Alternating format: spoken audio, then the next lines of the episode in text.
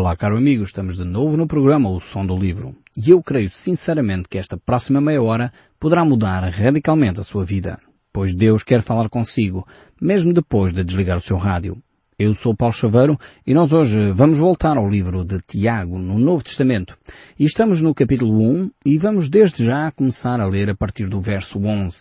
Nós temos visto as reflexões importantíssimas que Tiago tem trazido para cada um de nós. A importância sobre a dignidade humana, por exemplo.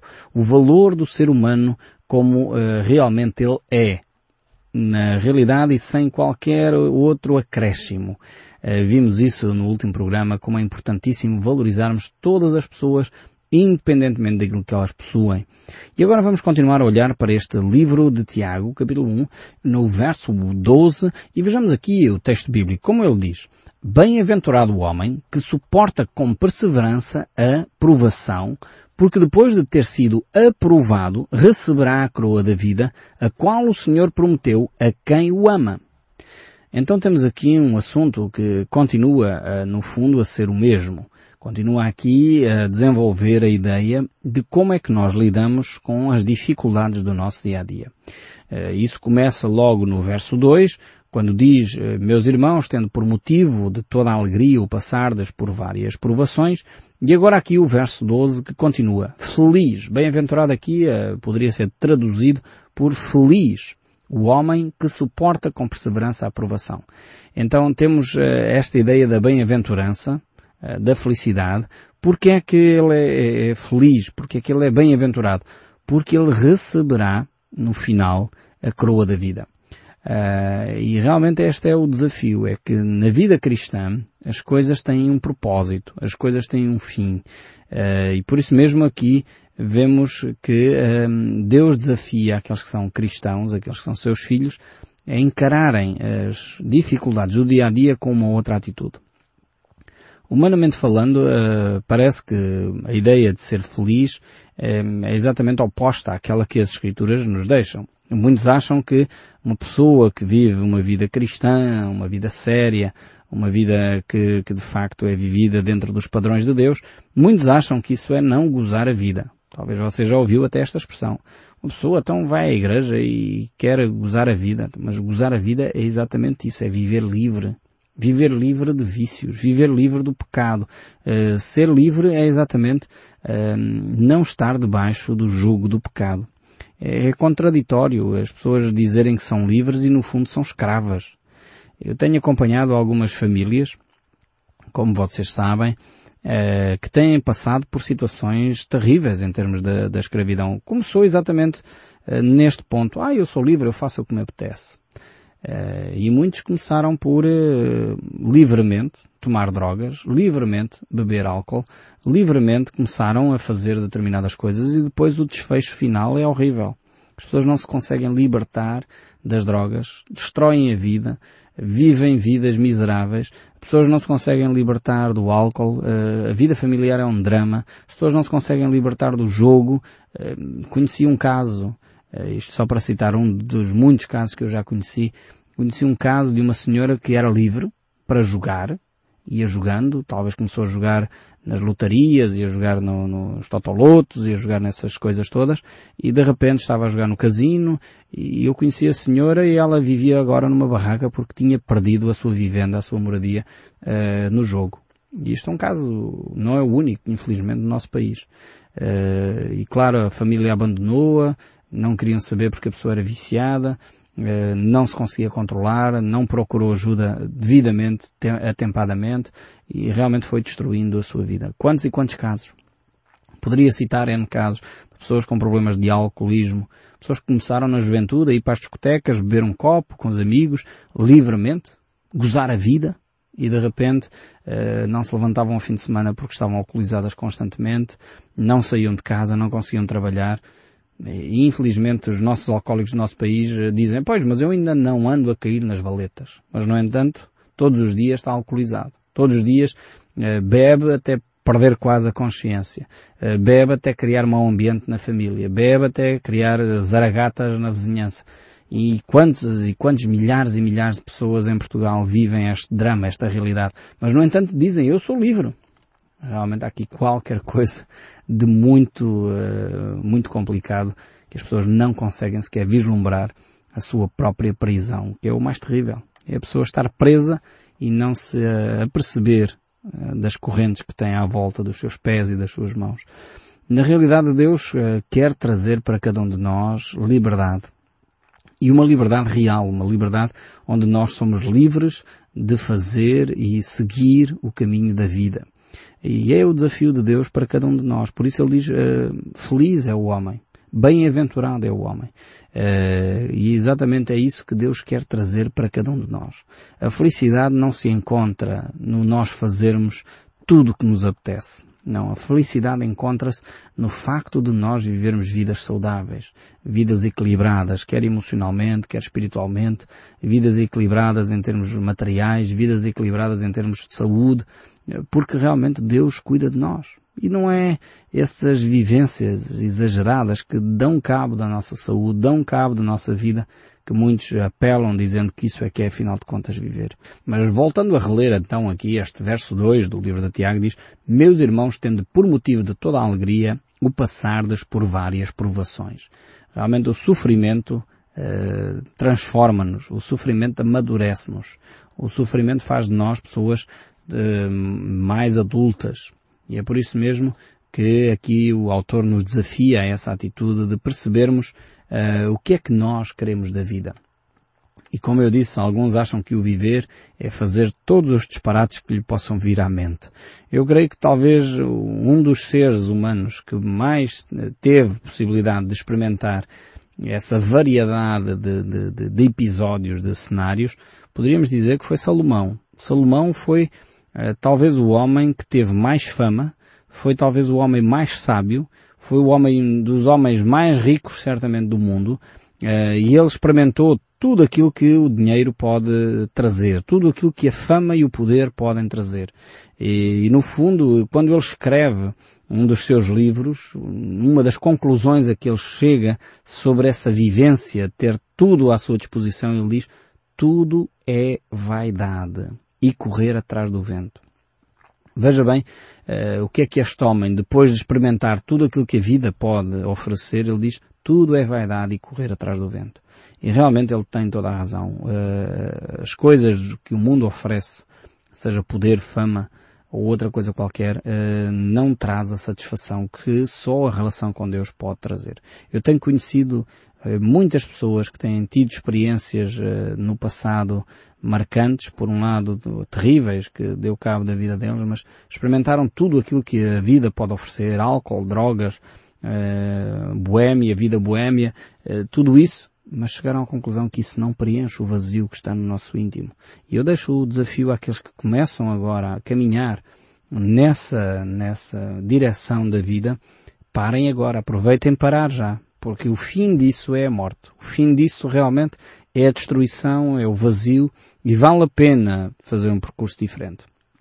Como dizia o apóstolo Paulo, eu combati o bom combate, uh, completei a carreira e guardei a fé. Já agora a coroa da justiça me está guardada, a qual o Senhor, o reto juiz, me dará naquele dia, e não somente a mim, mas também a todos os quantos amam a sua vinda.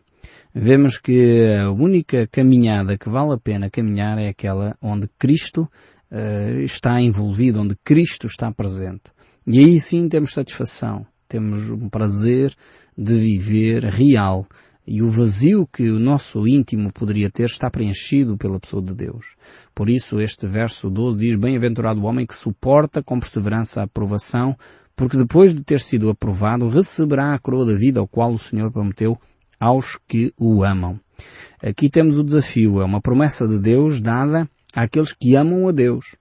Isto é vital. O amor a Deus é, é de facto, creio eu, a imagem eh, que nós perdemos no Éden. Tanto que a Bíblia enfatiza desde o início logo este, este aspecto tão vital da nossa existência como seres humanos. Eh, Deus lá diz em Levítico, Deus eh, nos fala através de Jesus, quando diz amarás o Senhor teu Deus de todo o teu coração, de toda a tua alma, de toda a tua força e de toda a tua inteligência. Amar a Deus é de facto o segredo da vida. Amar a Deus é começar a refletir de novo a imagem que nós perdemos no Jardim do Éden. E por isso mesmo, esse desafio é um desafio constante, é um desafio presente em todas as Escrituras, por isso Jesus nos diz, se me amardes guardareis os meus mandamentos. E Jesus diz a Pedro, Pedro, tu me amas? E Pedro diz, Senhor, tu sabes que eu te amo. E Jesus respondeu, então apacenta as minhas ovelhas. O amor é de facto o centro, um dos temas centrais das Escrituras. E porquê? Porque Deus é amor. É vital nós eh, manifestarmos o nosso amor para com Deus e é dessa forma que nós podemos receber essa coroa que nos está guardada, essa coroa da vida que Deus quer oferecer a todos aqueles uh, que o amam verdadeiramente. Continuando aqui, olhando para o verso 13, diz assim, ninguém ao ser tentado diga sou tentado por Deus, porque Deus não pode ser tentado pelo mal e Ele mesmo a ninguém tenta. Então podemos dizer que este assunto uh, da tentação na Bíblia é algo uh, que é de facto, por um lado, um mistério, por outro lado, é revelado aqui que Deus a ninguém tenta. É muito claro nas Escrituras que a tentação não provém de Deus. É necessário uh, destrinçar, dividir, separar estas duas águas. Tentação é uma coisa, provação é outra completamente diferente. Uh, podemos dizer que a provação é como um teste que a pessoa faz para passar de ano, para subir na, no grau académico, para poder amadurecer mais o seu caráter. A tentação é algo que provém de Satanás. Então a tentação é feita pelo diabo enquanto a provação provém de Deus. Enquanto a tentação nos faz cair, ou pode nos fazer cair, a, provação é algo que nos levanta, é algo que amadurece o nosso íntimo. Então vemos que o próprio Satanás tentou Jesus na Bíblia. Uh, ainda que Jesus foi levado para o deserto pelo Espírito Santo, mas quem tentou foi Satanás. Por um lado podemos dizer que no caso de Jesus Deus permitiu, em última análise podemos dizer que Deus permite as coisas, eh, porque Ele é o Deus soberano sobre todas as coisas, mas quem realmente desencadeia a tentação é uh, Satanás. E aí nós temos que resistir. E é necessário também dizer que a tentação não é pecado. Tanto que Jesus foi tentado, mas não pecou. O que é pecado é ceder à tentação, é cair na tentação. Ou seja, não sejamos, como costumam contar aquelas histórias, uh, daquela pessoa que ia a passar e vê uma casca de banana e diz, olha, lá vou ter que cair outra vez porque está aqui a casca de banana. Quer dizer, podemos passar de largo. Não temos que escorregar constantemente na tentação. Não temos que cair na tentação. A casca de banana está lá, mas nós não precisamos de a pisar. Então é, é isto que é a tentação. A tentação é um patamar intermédio, é uma, uma sala, um hall de entrada uh, para a queda, mas não é necessariamente pecado, nem é queda. Nós podemos resistir à tentação. Aliás, Jesus deu-nos o exemplo. E como é que nós resistimos à tentação? De acordo com o ensino de Jesus, é através do conhecimento das Escrituras. Resistindo, citando as Escrituras. Por isso a importância de conhecermos bem a Bíblia. É por isso que tenho alguma dificuldade às vezes em, em entender alguns grupos que não têm facilidade em dar aos seus fiéis a Bíblia, ensinar a Bíblia aos seus fiéis, porque é vital, grupos cristãos, estou a falar de grupos cristãos, é vital para nós podermos resistir às tentações. É vital para a nossa espiritualidade nós conhecermos bem a nossa Bíblia, porque ela é a arma de Deus, é a espada com a qual nós podemos uh, realmente batalhar espiritualmente. E ela é vital para o nosso crescimento espiritual. É, é, necessário realmente nós termos este tipo de, de atenção ao conhecermos, ao estudarmos a Bíblia, para podermos realmente desenvolver um relacionamento pessoal com Deus e caminhar cada vez mais para próximo do nosso Deus. Uh, o verso 14 ainda prossegue. Ao contrário, cada um é tentado pela sua própria cobiça quando esta o atrai e seduz. Então, por um lado quer dizer aqui que a tentação vem de um sentimento que foi posto, podemos dizer assim, no coração do homem, eh, logo, logo na origem da humanidade.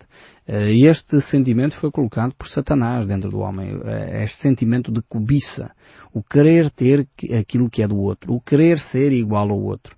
E muitos uh, uh, spots publicitários uh, trabalham esta ideia, esta ideia da cobiça, esta ideia de querer ter o carro que o outro tem, esta ideia de querer ter a casa que o outro tem, querer ter o seguro que o outro tem, querer ter, enfim, querer ter o nível de vida que o outro tem. Então esta cobiça que realmente atrai as pessoas, esta cobiça que nos leva a querer ter mais do que as nossas capacidades. E é por isso que tanta gente vai atrás desses créditos pessoais e fica endividado uh, sem condições de pagar aquelas dívidas. Resistam realmente a essa tentação. Uh, o crédito fácil, o dinheiro que, que é só um telefonema e está resolvido e realmente depois as pessoas não fazem contas à vida e ficam com dívidas tremendas e não conseguem sequer viver, trabalham, trabalham, trabalham, trabalham, vivem para trabalhar para pagar as dívidas que contraíram. Não precisamos realmente ter o nível de vida dos outros. Podemos viver vidas satisfeitas sem ter que ter dois telemóveis, sem ter que ter o micro-ondas, sem ter que ter um carro de última marca e do, do último modelo. Podemos viver vidas satisfeitas se realmente no nosso interior estivermos satisfeitos. Uh, não precisamos de andar a cobiçar tudo aquilo que está ao nosso redor. Uh, podemos resistir a essas coisas. São tentações, sem dúvida. E uma vez a tentação uh, germinando em nós, ela produz uh, de facto esse, esse, interesse, essa sedução, como diz aqui o texto bíblico, e ao seduzir-nos, ao iludir-nos, aqui a sedução tem esse componente de ilusório, de ilusão, um, faz-nos cair, faz-nos viver em pecado. Mas nós podemos resistir, como diz as Escrituras no apóstolo João, maior é aquele que está em nós do que aquele que está no mundo. Não podemos eh, cair em pecado. Não podemos continuar nesta toada em que nos afasta dos caminhos de Deus. Nós podemos, temos todas as condições de resistir à tentação, de ficar firme no dia mau. O verso 15 ainda diz, então a cobiça, depois de haver concebido, dá à luz o pecado e o pecado, uma vez consumado, gera a morte. Então aqui temos todo o processo uh, de, do pecado, no fundo. O que ele faz em nós, como é que ele se gera, como é que ele nasce e como é que ele se desenvolve e como é que ele morre. Então a cobiça, no fundo, é, é o promotor de todo este aspecto. É um dos sentimentos que nós temos que combater intimamente cá no nosso interior Uh, porque é que nós uh, queremos realmente tirar até o curso que, que, vamos tirar? É porque temos que avaliar as nossas motivações, temos que avaliar os nossos sentimentos. Porque é que nós queremos ter aquela moradia? Porque é que nós queremos ter aquele carro? Porque é que nós vamos contrair mais um crédito bancário? Porque é que nós vamos querer que os nossos filhos uh, tenham o curso tal ou o curso Y? precisamos avaliar as motivações e isto é uma coisa que só você pode fazer.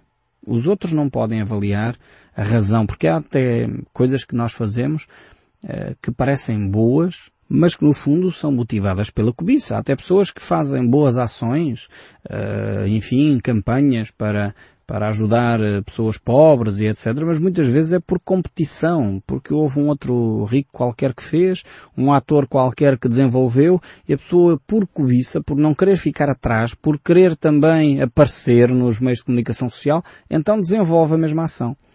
Eh, então temos que, todos nós, avaliar as nossas motivações. Isto não quer dizer que as pessoas que o fazem, atenção, não, não, não estejam a interpretar mal as minhas palavras. Não quer dizer que as pessoas que fazem boas ações são todas pessoas motivadas pela cobiça. Estou a dizer é que nós temos que avaliar as nossas motivações. É isto que eu estou a tentar dizer e a dar vários exemplos para nós percebermos que a cobiça realmente é, é o cerne, é a origem, é, é o âmago da questão. E então quando esta cobiça começa a germinar e a dar à luz, então ela conduz-nos ao pecado. Pode nos levar então a atitudes terríveis. Eh, certamente você já ouviu nos noticiários, enfim, nos jornais, se calhar já presenciou até nas aldeias, muitas vezes uma pessoa que matou o vizinho por causa de um metro quadrado de terreno. Porque o vizinho pôs a estaca mais à frente. É óbvio que aquele vizinho não tinha que pôr a estaca no sítio onde não devia, mas também pegar uma arma e matar o, o vizinho por causa de meia dúzia de centímetros de terreno. Realmente precisamos ver como a cobiça muitas vezes dá à luz o pecado, atitudes grosseiras, Quantas pessoas de gravata, doutores disto e daquilo, são grosseiros, são antipáticos, são pessoas que não têm um caráter manso e humilde, pessoas que não são, enfim, humanas quase. Porque realmente estão a dar espaço à cobiça, acham que chegaram onde chegaram pelo seu esforço, pela sua capacidade, pelo seu orgulho, são arrogantes, são pessoas que normalmente, enfim, desprezam os outros e por isso dão origem ao pecado. E mais uma vez, o pecado gera a morte. Quando uma pessoa, continuando a dar exemplo, uma pessoa estudou muito eh, porque queria ser um doutor, o mais importante empresário do país e no fundo foi desprezando e maltratando uma série de pessoas à sua volta e depois, quando chega ao final da sua vida, descobre que afinal está só. Tem um império imenso em termos materiais, mas em termos humanos está completamente a viver numa barraca em termos emocionais está na miséria, mas no entanto tem um palacete em termos uh, materiais. Então o pecado, uma vez gerado, eh, conduz à morte. E quantas e quantas pessoas estão mortas ainda que se mexem pelas cidades? Caminham, mas são mortas. Porque na realidade não perceberam que deram espaço à cobiça. Aliás, o apóstolo Paulo diz o salário do pecado é a morte. E realmente nós precisamos de repensar a nossa vivência, as motivações que nos levam a fazer as coisas. O verso 16 diz, não vos enganeis, meus amados irmãos. Não vos enganeis. Porque nós somos tão sábios para nos enganar a nós mesmos. O verso 17 ainda diz, toda a boa dádiva, todo o dom perfeito é lá do alto, descendo do Pai das luzes, em que não pode existir variação ou sombra de mudança. E aqui temos algo acerca do caráter de Deus. Deus é um Deus que não muda, um Deus constante, um Deus em quem podemos confiar. E o verso 18 Pois, segundo o seu querer, Ele nos gerou pela palavra da verdade para que fôssemos como que primícias das suas criaturas. Ou seja, Deus manifestou de tal forma o seu amor para conosco que Ele quer fazer de nós novas criaturas. E como diz o autor uh, Paulo, grande escritor de, de, várias epístolas do Novo Testamento, ele diz, se uh, alguém está em Cristo, nova criatura é. As coisas velhas já passaram, eis que tudo se fez novo. O desejo de Deus para si e para mim é dar-lhe uma nova oportunidade para você recomeçar de novo, sem esses sentimentos de motivação errada, sem pecado constantemente a esmagá-lo, mas viver uma vida livre. Eis que tudo se fez novo. E eu espero sinceramente que o som deste livro continue a falar consigo, mesmo depois de desligar o seu rádio. Que Deus o abençoe ricamente e até ao próximo programa. Hoje eu venho a ti.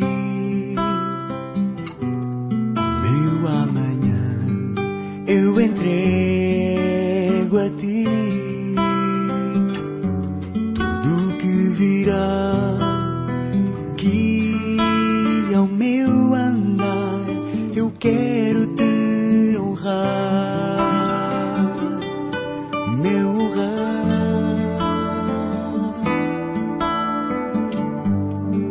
Hoje eu venho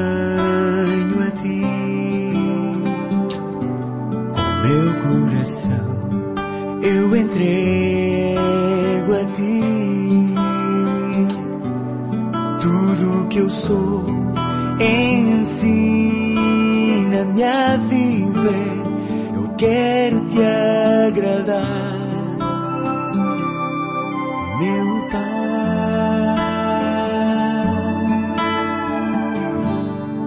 toca-me. Eu quero ser o que sonhas de mim. Quebra-me e põe em mim o desejo de te amar. Eu quero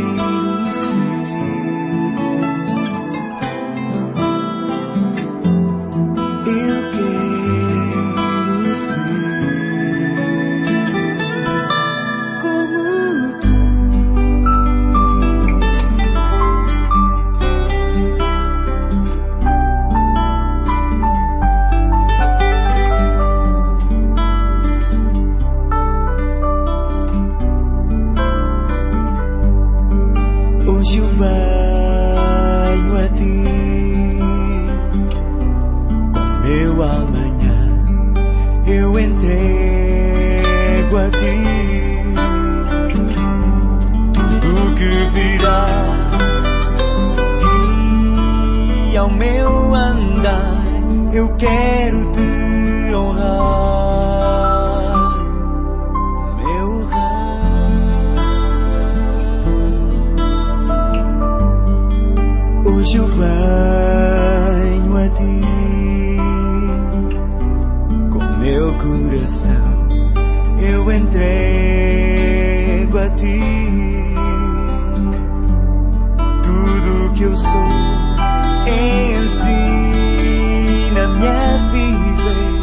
Eu quero te agradar.